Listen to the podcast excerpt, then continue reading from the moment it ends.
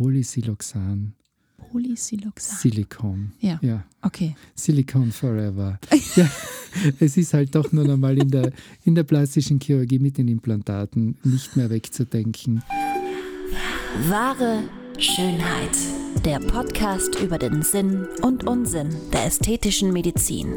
Mit Dr. Carlo Hasenöhrl und Sabrina Engel. PLLA, PLGA, PCLA, PLTA, PLEA. Keine Angst. Ihr seid in keinem Buchstabier-Podcast gelandet. Das sind Abkürzungen für verschiedene Polymilchsäureprodukte, Alternativen zu Hyaluron und Botox, um die es heute geht. Und damit herzlich willkommen. Uh, hallo. Beim Carlo raucht schon. Bei mir raucht schon, weil alle, alle Abkürzungen habe ich jetzt nicht. ich habe einfach die ganze Palette. Uh, es ist bunt da gefächert. Bin ich wieder vorbereitet. Ja. Das ist ein Wahnsinn. Es geht aber eigentlich nicht um Polymilchsäure, es geht mir um die Polymere. Okay, ja, das ist dann dein Part, das genau zu erklären. Das ist das. Kommen wir mal wieder zurück auf den Boden. oh Gott. Aber es ist, es ist einfach, ich finde das eine unheimlich spannende Geschichte.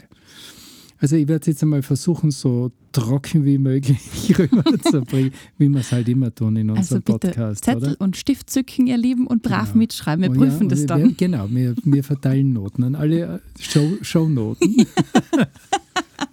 ja.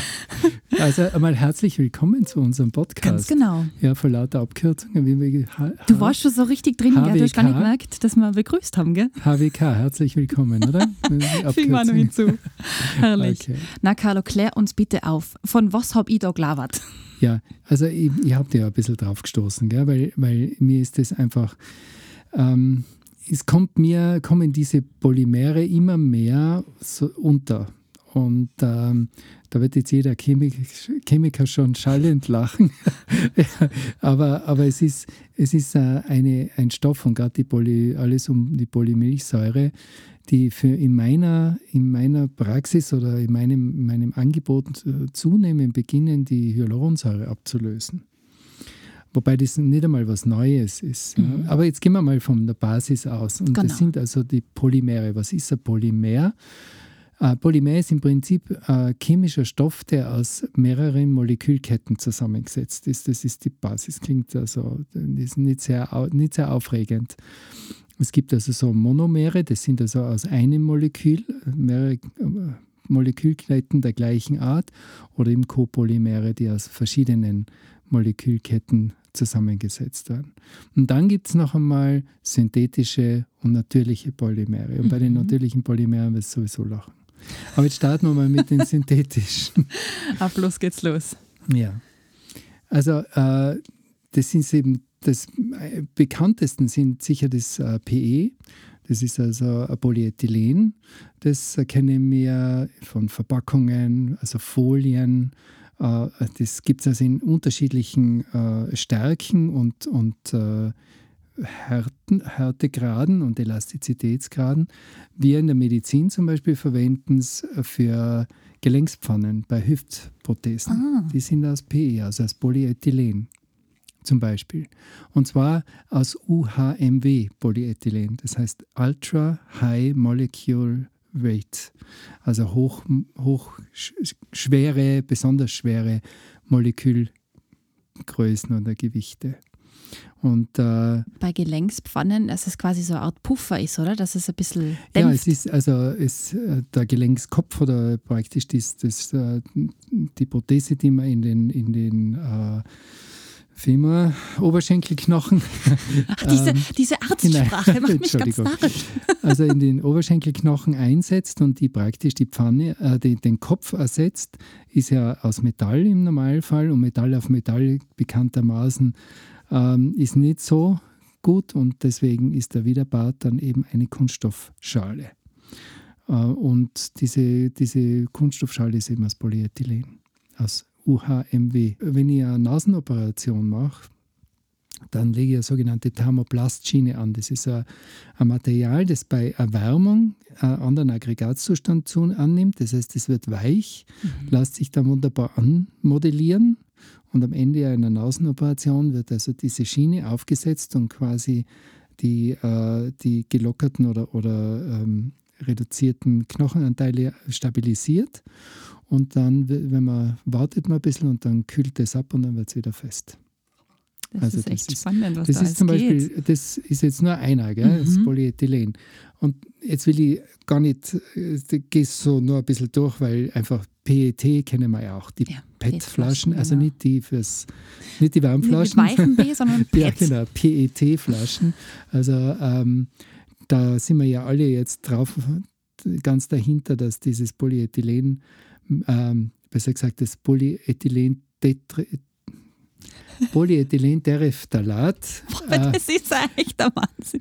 Wie Polyethylen Tereftalat. Äh, dass dieses Polyethylentereftalat jetzt schon langsam verschwindet, weil das ist ja ein, ein Umweltfrage? Umwe Umweltfrage.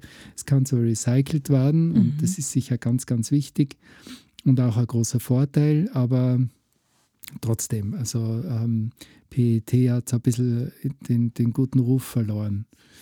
Ähm, PVC PVC. sagt uns auch allen was. Ganz es gibt genau. PVC-Böden, äh, Schallplatten, Vinylplatten, Mhm. weil das ist nämlich Polyvinylchlorid, also Polyvinyl. PVC, Polyvinylchlorid. Ah, das merkt man sich gut. Ja. Einfach mit der Schallplatte in Verbindung bringen. Ja.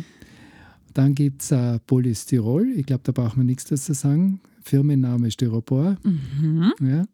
auch ein Polymer. Dann eins, das, äh, ich finde, äh, mal überhaupt PTFE, PTFE. Polytetrafluorethylen, ist Teflon. Okay. Ja. Ah, das steht ja sogar hinten Extrem oben. hitzebeständig. Hm? Das steht sogar unten auf der Pfanne drauf. Ja, genau. Dann Teflon. kommen wir wieder ins medizinische PMMA, Mhm. Polymethylmetacrylat. Das ist also Acryl.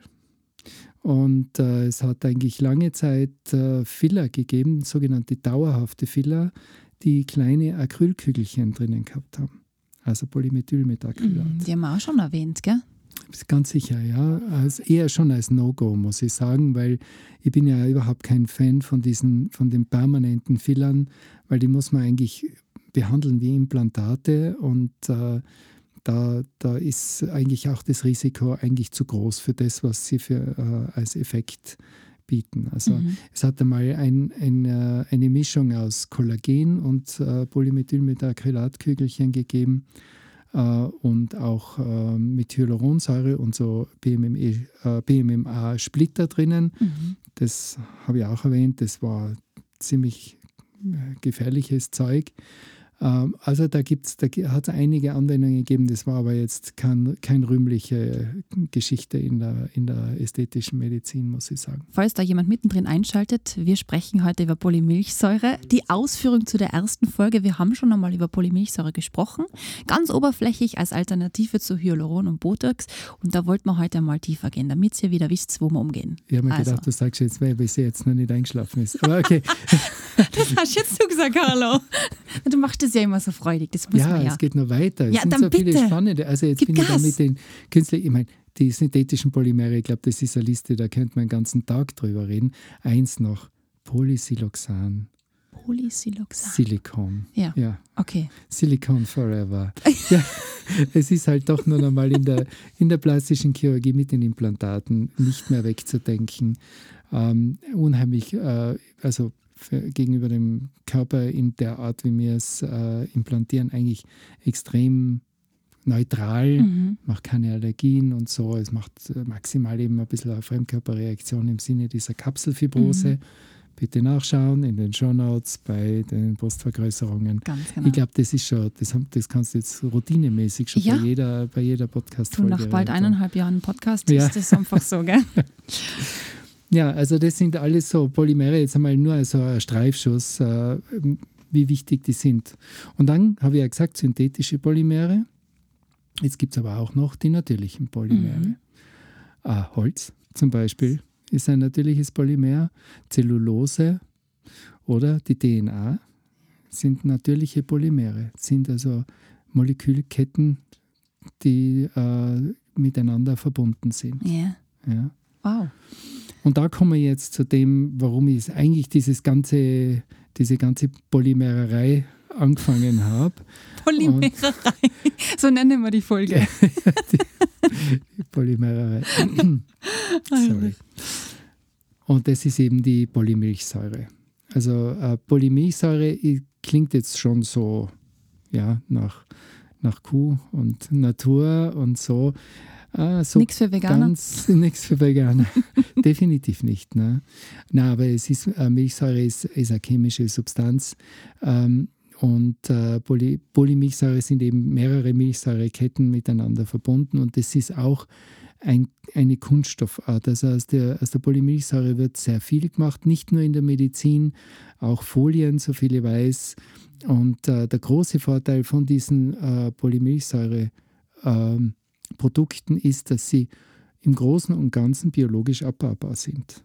Das ist sehr wertvoll, ja. Wobei man einfach auch unterscheiden muss, äh, es kommt immer darauf an, ist es ein reines Polymer, ist es ein Copolymer, also sind auch andere Substanzen beigemischt. Und das, äh, das verlängert unter Umständen eben die Haltbarkeit enorm. Die sind auch sehr ähm, UV-resistent, die Polymilchsäure-Produkte.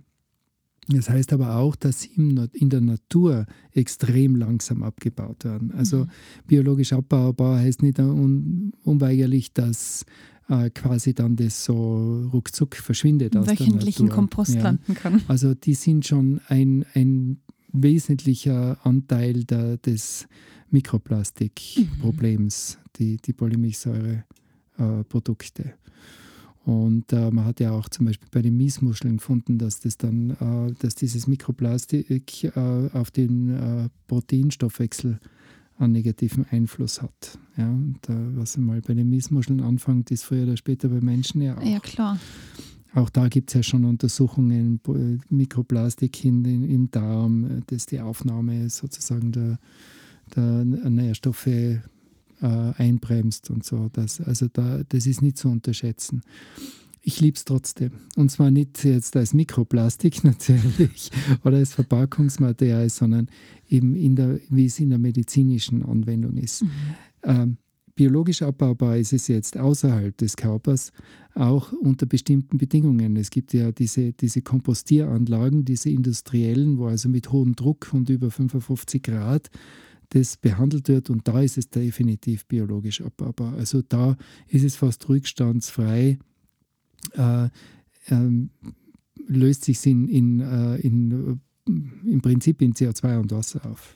Wow. Und äh, das ist natürlich ein großer Vorteil. Mhm. Aber natürlich muss das eine industrielle Kompostieranlage sein und das äh, braucht auch wieder Energie. Ganz ja? genau. Druck, mhm. Wärme heißt viel, viel Energie. Ja. Wir verwenden es, um jetzt einmal endlich zu den positiven Dingen dieser Polymilchsäure äh, Jede Münze der Kehrseite. Ja, gerade in der Ästhetik, und deswegen bringe ich das ja auch, weil ich wollte jetzt da keinen Chemieunterricht, gerade ich brauche keinen Chemieunterricht machen, weil das ist so nicht ganz meine Stärke. Das hat also einer, der sich in der Chemie auskennt, sicher schon längst bemerkt. Aber äh, Polymilchsäure verwenden wir in Form von Fäden ein Nahtmaterial, chirurgisches Nahtmaterial, äh, kann, wird aus Polymilchsäure hergestellt, aber auch äh, zum Beispiel Schrauben in der Orthopädie oder sogenannte Osteosyntheseplatten, also ähm, Knochen, Knochenfragmentplatten, mhm. die man, wenn man sich was hier, äh, das Bein bricht und das wird verplattet, dann kann diese Platte auch aus Polymilchsäure gemacht werden. Der große Vorteil ist, wenn der Kallus, also der Knochen sich repariert hat, wenn der Kallus sich aufgebaut hat, baut sich langsam diese Polymilchsäureplatte ab. Ist das dann bei Kreuzbandrissen auch so? Weil ich weiß, dass ich damals, das ist jetzt schon wieder ewig her, Kreuzbandriss gehabt habe. Und dann haben sie im Schienbein eine Schraufe reingebohrt, wo sie gesagt haben, die werden sich nach fünf bis sechs Jahren selber Richtig. abbauen. Ist das Polymilchsäure? Polymilchsäure? Ich habe Polymilchsäure in mir. Gehabt. Gehabt. Oder wie ja, lange ist Ja, her? okay, das ist jetzt lang her. Ja, okay. Über zehn Jahre. Ja, dann ist sie, ist sie, ist sie weg. Ist sie ja? weg. In CO2 und Wasser. Es ist schon gewaltig, dass mhm. das geht, gell? Das ist toll. Und der Körper ist dann praktisch sozusagen unser, unser ähm, Kompostier, unsere Kompostieranlage. Ja. Die eigene Industrieanlage, genau, genau ja. äh, ja gut, mehr Energie als der Körper. Da ist dann dieser Fußabdruck nicht so groß. Ja, naja. Aber auf jeden Fall, das ist, äh, das ist ein ganz spannendes äh, Kapitel in meinen Augen. Und äh, da kommt es eben auch davon. Also wir zum Beispiel bei den, bei den äh, ästhetischen Produkten verwenden äh, ein, eine Polymersäure, die wird als PLLA, also als Poly-L-Milchsäure. Wobei, da muss jetzt wirklich passen, ich habe nicht herausgefunden, was das L heißt. Ähm, es gibt Poly-L-Milchsäure, es gibt Poly-D-Milchsäure. Mhm. Das sind äh, der Unterschied äh, macht sich jetzt im medizinischen Bereich eben in der äh, Haltbarkeit, in der Resorptionsdauer bemerkbar. Also äh, PLLA wird relativ rasch resorbiert, wobei das ist relativ ähm, im Verhältnis zu Hyaluronsäure, die ja nach sechs Monaten, die vernetzte Hyaluronsäure wird yeah. nach sechs Monaten abgebaut, die unvernetzte ja nach 48 Stunden. Haben wir auch schon wieder ja. in einer Folge erklärt, genau. Aber äh, die, die PLLA braucht so äh, circa 18 Monate. Und dass dieses Elfe Liquid Nein, es ist eben PLLA. Ich habe es nicht Poly, es wird überall äh, beschrieben als Poly-L-Milchsäure. Mhm. Linksdrehend wahrscheinlich. das ist fix, ja. Ja, ja linksdrehend, rechtsdrehend, weil D, Text, ja, ja kann passt, sein. Passt. Ja. Lassen wir mal so stehen. Eben. Und also, gilt als Thermalfiller genau, dann eigentlich. Ja, also ich verwende es zunehmend wirklich anstatt Hyaluronsäure. Mhm. Man kann jetzt nicht so, man kann jetzt nicht sagen, dass die Hyaluronsäure dann ausgedient hat, aber so für flächige und äh, Filler, also wenn zum Beispiel die Wange sehr eingefallen ist, wenn, mhm.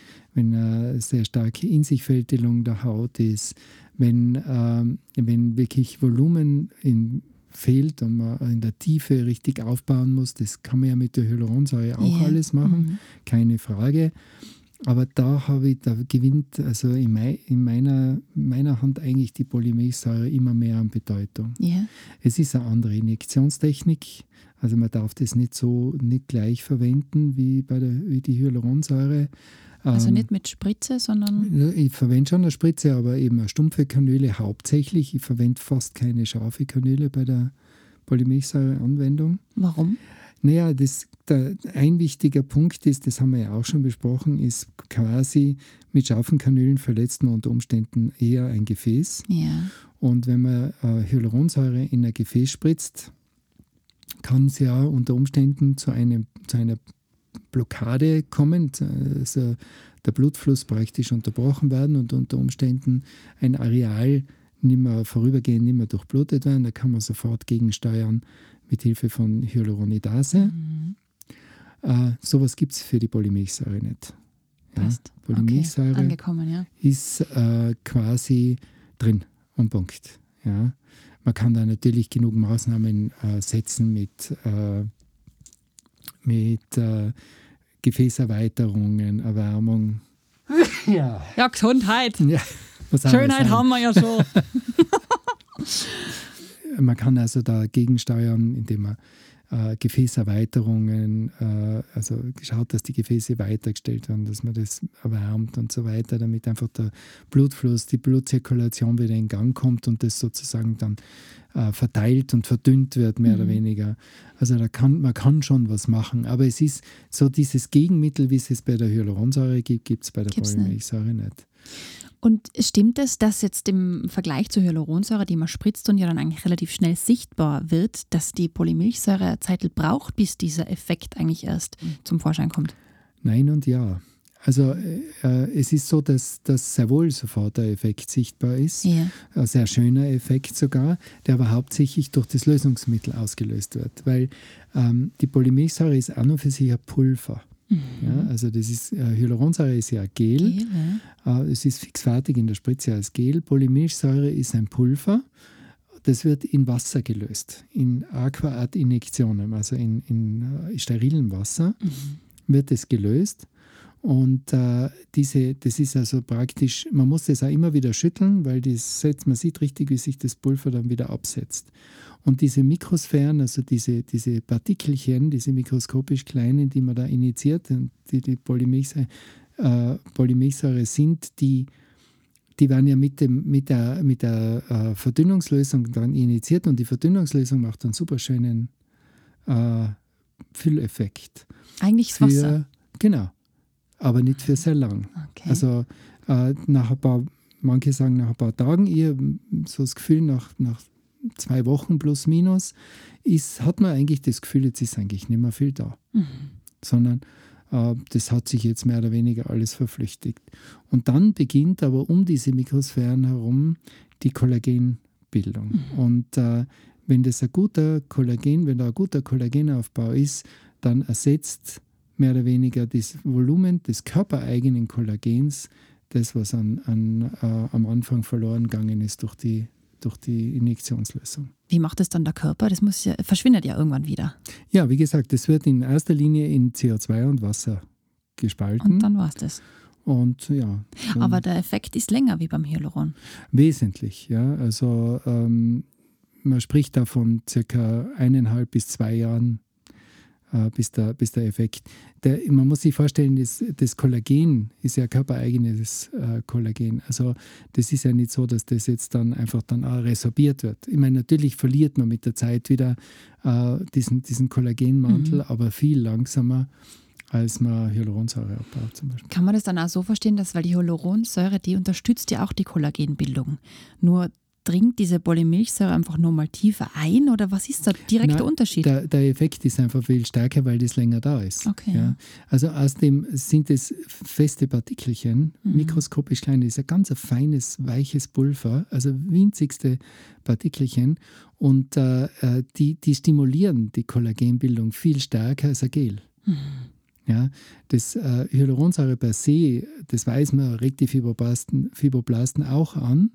Äh, deswegen ist es ja so, wenn man so, oft fragen mir die Patientinnen, wenn ich jetzt äh, Hyaluronsäure spritze und ich lasse es dann, dann wird es dann schlechter, als es war. dann sage ich na, ganz im Gegenteil. Also es, es, äh, dieser Kollagenaufbau und die Durchfeuchtung machen einfach auch einen langfristigeren positiven Effekt. Es wird auf keinen Fall schlechter. Also mhm. ich habe auch schon wirklich Patientinnen gehabt, die mit diesen, gerade mit diesen Fältchen um die Lippen, du weißt der noch, Barcode? Das, yes, der Barcode.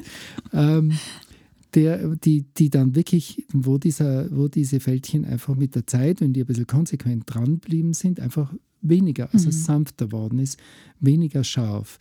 Und äh, bei der Polymersäure ist das noch stärker. Also der, dadurch, dass das Mittel oder dieses, diese Mikrosphären einfach länger verweilen, baut sich ein größerer Mantel um diese Polymilchsäurepartikelchen herum auf. Ja, wenn man sich vorstellt, man macht gar nichts, dann verlernt es die Haut irgendwann, das Kollagen neu zu bilden oder verlangsamt es, je älter man wird.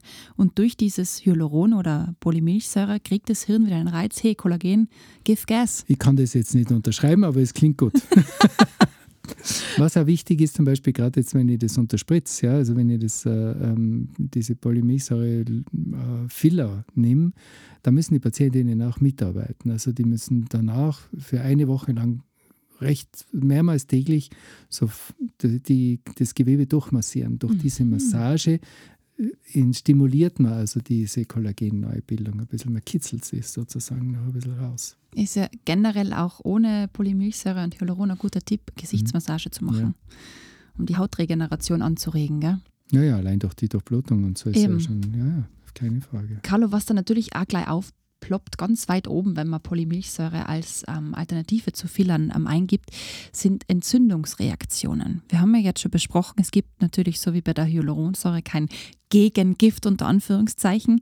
Was können denn solche Entzündungsreaktionen sein? dass es der Körper einfach abstößt. Gibt es die Fälle? Äh, na, das ist im Prinzip ist ein, äh, das ist jetzt ein Begriff, den man in dem Fall ganz positiv sehen soll. Äh, mhm. Also eine, eine, eine sterile Entzündung, also eine quasi eine Reaktion, eine Art Fremdkörperreaktion ist ja auch gewünscht. Weil diese Fremdkörperreaktion ist praktisch die Voraussetzung, dass sich dann die, diese Kollagenneogenese in Gang setzt. Mhm. Also das ist schon auch eine Art Entzündung, weil einfach die, die, äh, der Körper äh, entdeckt dieses Fremdmaterial und äh, versucht jetzt damit umzugehen und mantelt es ein. Und das ist eben diese Kollagenbildung.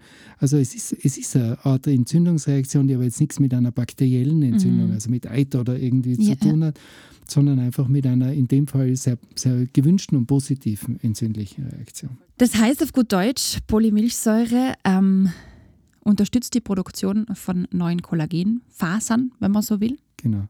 Und ist eine für dich perfekte Alternative ähm, zur Hyaluronsäure und Botox? Eine, eine perfekte Ergänzung, Ergänzung, muss ich sagen. Also äh, ich, ich sage nur, zunehmend verwende ich mehr Polymilchsäure als Hyaluronsäure, mhm. aber ohne Hyaluronsäure geht es nicht. Ja. Also gerade die Feinstrukturierung, gerade so eben die Lippen, um den Mund herum, die Lippenkonturierung, könnte nie mit Polymilchsäure Lippe korrigieren. Okay. Ja, weil, der, weil das viel zu, viel zu, zu derb, also da, da fehlt mir der, Ge, der Gel Geleffekt. Effekt, mhm. ja. Das, das ist ein ganz ein weiches, unheimlich bewegliches Areal. Da, da, ich würde mir nicht trauen, okay. dort Polymilchsäure einzusetzen. Tränenrille, das sind so eigentlich Gebiete, wo man mit der Polymilchsäure höchst vorsichtig sein also muss. ist Hyaluron einfach filigraner, kann man filigraner arbeiten. Genau, es ist, äh, es kann, man kann mehr an die Oberfläche gehen, man kann man kann mehr das viel besser steuern ähm, und natürlich auch mit der, mit der rascheren Abbaubarkeit ist natürlich auch mhm. jedes Risiko wesentlich geringer. Das mhm. muss man auch ganz, ganz realistisch sehen. Yeah. Weil das darf man ja auch nicht vergessen. Ja? Je länger etwas im Körper bleibt, desto, desto mehr Risiken können damit verbunden sein, Klar, eben Fremdkörperreaktionen, also Überreaktionen mhm. mit Granulombildungen, Verhärtungen. Deswegen ist auch so wichtig, dass die Patientinnen dann wirklich das ganz fleißig durchmassieren, damit es wirklich maximal verteilt ist und nicht an einer Stelle sich sozusagen eine Hülle drum bildet, wie, wie, um, ein, wie um eine Brustimplantat, die Kapsel, ja. und die unter Umständen das dann als harten Knoten äh, hint, mhm. äh, hinterlässt, äh, der wirklich problematisch ist, dann aufzulösen. Also da, es hat schon seine Tücken, wie alles. Je, je länger etwas im Körper bleibt, desto kritischer muss man es sehen. Ja. Und, äh, und da ist immer Hyaluronsäure noch die sichere Bank. Ja. Mhm. Aber bei richtiger Anwendung und bei einer, bei einer äh, richtigen Indikation finde ich die Polymilchsäure wirklich einen ganz einen genialen äh, Partner, an der Seite der Hyaluronsäure. Ich möchte es wirklich so das sehen. Das ist schön ausgedrückt. Ja, Ein Wahnsinn. Jetzt müssen wir noch über, ja. wer ist, ja, wer ist, oh Gott. ich finde es auch schon spannend, ich habe da Zahlen gefunden ähm, aus den USA. 2019 ist jetzt natürlich schon ein bisschen veraltet, aber dass man so ein Gefühl dafür kriegt. Das sind ähm, im Jahr 2019 in den USA 2,7 Millionen Unterspritzungen durchgeführt worden. Davon waren 2,1 Millionen Hyaluronsäure, mhm. 200.000 ungefähr Calciumhydroxylatit, mhm. genau. Ähm, dann 130.000 Thrombozytenreiches Plasma, PRP, und mhm. dann mit 120.000 schon Polymilchsäure. Ja. Also noch hat das Vampirlift sozusagen den, den Vorrang vor der Polymilchsäure. Das kann man eigentlich so nicht zusammenmischen, ja, weil das ist ganz was anderes. Poly äh, Vampirlift ist ja praktisch nur eine Stimulation. Mhm. Ja, da, da wird ja nicht wirklich, da wird ja in keinster Weise Volumen geschaffen, sondern da wird, ja, da wird einfach ein Reiz gesetzt. Ja. Und, und äh, das funktioniert auch gut. Also BRB äh, verwendet man auch sehr gerne. Auch zum Beispiel bei, bei äh, Schütter im Haarwuchs und so ist das eigentlich eine ganz tolles, äh, tolle Methode.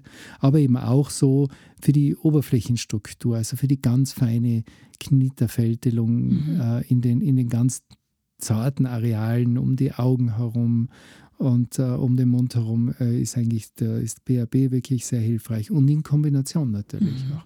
BRB Vampir. Ja, ist das, das also Vampir? Vampirlift sagt Vampir man ja auch dazu. Ja. Super. Ja. 47.000 sind dann noch mit eigenem Körperfett dabei. Ja. ja, es ist also Polymilchsäure ist am Vormarsch. Ja, also bei mir mal auf jeden Fall. Ja. Aber ähm, sehr, die, diese, diese Statistik, wie du sagst, ist schon ein paar Jährchen ja, alt. Das sind jetzt drei Jahre. Ja. Also das ja, wobei das sehr spannend ist, weil zum Beispiel in den USA kann man, ist, glaube ich, die, die Einführung von, von Hyaluronsäure oder praktisch die Zulassung der Hyaluronsäure über zehn Jahre, nachdem sie in Europa eingeführt worden ist, erst äh, so. gekommen. Ja, also wir haben schon in Europa zehn Jahre Erfahrung mit Hyaluronsäure gehabt, da haben die Amerikaner gerade angefangen damit. Also wir sind nicht immer hinten dran. Das heißt vielleicht bei uns die Polymilchsäure schon bei einer Million. Nein. Ja, das wäre nicht der Fall. Muss man ein bisschen übertreiben, gell?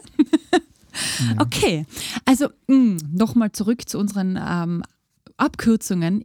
Ich habe es also nicht mitschreiben müssen. Wir haben die alle in den Shownotes drinnen nochmal genau erklärt, welches ähm, PL Blabli Blo was ist, damit ihr dann auch schauen könnt. Ja. Wir wollten nur schauen, ob sie das wirklich macht. Also wenn wirklich, wer mitgeschrieben hat, Foto schicken und am Podcast at excellentbeauty.com. Was kriegt er? Ah, Ein Glas ja, Milch. richtige Milch, oder? ja, richtige Milch. rechts oder links gedreht, da kannst du es aussuchen. Und gerührt, geschickt, müssen wir ja. schauen. Ja. Ähm, genau. Es gibt ja dann auch noch die Fäden. Der große Unterschied, die, es gibt ja die Polydioxanfäden, also PDO, mhm. Äh, die eigentlich mehr verwendet werden als die, als die PLLA-Fäden. Äh, die PDO-Fäden haben eine wesentlich kürzere äh, Halbwertszeit, das heißt, die werden viel schneller abgebaut, circa zwei Monate. Da geht es eben auch um den Kollagenreiz, um diesen Fremdkörperreiz, den man setzt und dass, dass sich quasi dieses Kollagen aufbaut, bevor eben das BDO abgebaut ist. Mhm. Ähm, und dann gibt es eben die PLLA-Fäden, die äh, ein bisschen anspruchsvoller sind in der Implantationstechnik, äh, wo man also wirklich äh, man geht ein bisschen tiefer, es, es, man muss es präziser setzen. Äh, man verwendet aber auch bei Weitem nicht so viele. Also äh, bei den, bei den PDO-Fäden verwendet man ja oft äh, für eine Wange 15 äh, Fäden wow. ja, pro Seite. Bei den, bei den BLLA-Fäden sind es so zwischen zwei und drei pro Seite. Wie lang sind die? So zwischen 25 und 30 Zentimeter. Also schon so lange, ja, okay. Ja. Und äh, die gibt es also mit unterschiedlichen ähm, äh, Hebern. Das, äh, es gibt äh, welche mit so kleinen Stanitzeln, so kleinen Hütchen drauf. Hörnchen, wie man bei unseren Nachbarn sagt, oder? ja, genau. Also so Cones, sagt man jetzt mhm. auf gut Fachchinesisch. Das, äh, das sind also so, die, die stehen gegeneinander und fassen, so, verankern sich sozusagen dreidimensional im Gewebe, aber es gibt auch äh, Barbs, also so Häkchen und so weiter. Und der, ähm, eben der große Vorteil ist, es hat ein bisschen, es, der Faden ist ein bisschen robuster, er hat einen besseren Lifting-Effekt, aber der Lifting-Effekt ist relativ bald wieder weg. Das habe ich auch schon einmal besprochen. Und dann kommt eben diese Kollagenommantelung. Und natürlich, solange, je länger dieses, äh, dieses äh, Material in, in, der, in der Haut oder im Unterhautgewebe vorhanden ist, desto stärker wird dieser Kollagenmantel. Hm, macht Sinn, ja. ja um das geht's. Keine Wissenschaft, nur ein Haufen Abkürzungen. 12 bis 24 Monate kann man sagen. Mhm. Das ist die Lebensdauer dieser Fäden. Und, und es gibt zum Beispiel Fäden, die so auch so Copolymere dabei haben. Also da sind Teile dieses Fadens sind dann eher ein bisschen rascher abbaubar. Da ist Glucose dabei. Das heißt dann PLGA. Mhm. Das ist also so eine Mischung aus, aus uh, Polymersäure und Gluc uh, Glucosäure.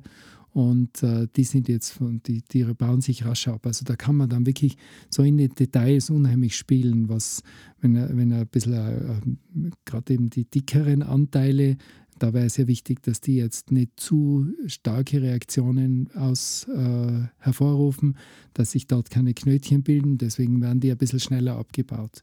Und der Faden, das, der feine Faden, der bleibt natürlich dadurch ein bisschen länger was man da schon wieder durchhört, dir macht es unfassbar viel Spaß, mit der zu arbeiten. Ja, gell? das ist einfach eine coole Geschichte. da hätte ich immer so gerne ein Video. Da strahlen deine Augen immer, die glitzern direkt. Ja. Da spritzt schon die Polymilchsäure raus. Voll cool. Jetzt musst du mal helfen. Haben wir da jetzt noch was hinzu, hinzuzufügen? Nein, ich finde, ich habe geredet wie ein Wasserfall. Also ähm, mir fällt jetzt ehrlich gesagt dann nicht mehr viel dazu ein. Ich glaube, das ist ja vollkommen okay, Carlo. Muss jetzt ja, nicht weinen. Schwirrt, ich glaube, ich glaub, es schwirrt eh schon allen der Kopf mit den ganzen Abkürzungen und der ganzen Chemie. Aber falls immer noch Fragen sind, dann bitte gerne einfach E-Mail schreiben. Ich glaube, das ist ein Thema, das viele interessiert mhm. und vielleicht auch viele ein bisschen weckt. Ja, was, äh, was gibt es da als Alternative? Die Frage kommt ja immer wieder und es ist ja, es wird ja der Hyaluronsäure eigentlich immer angekreidet, dass sie ja so eine recht begrenzte Haltbarkeit hat, dass mhm. sie so relativ rasch wieder abgebaut wird oder aus Sicht des Patienten oder der Patientin, dass man bald wieder nachspritzen muss. Aber das ist ja auch ein großes Sicherheitsfeature. Das darf ja. man nicht vergessen. Wahnsinn, ja, was, was nicht lange im Körper ist, kann nicht viel anstellen. Und das gilt beim Botulinumtoxin, das gilt bei der Hyaluronsäure und das gilt schon auch bei der Polymilchsäure, wenn man vorsichtig damit umgeht. So, die E-Mail-Adresse bin ich euch noch schuldig. Oder sagst du wieder mal, ich sage immer nur ich. Wohin müssen sich unsere Zuhörerinnen wenden? Ah, nein, nein, ich weiß es schon, podcast at excellentbeauty.com. Genau.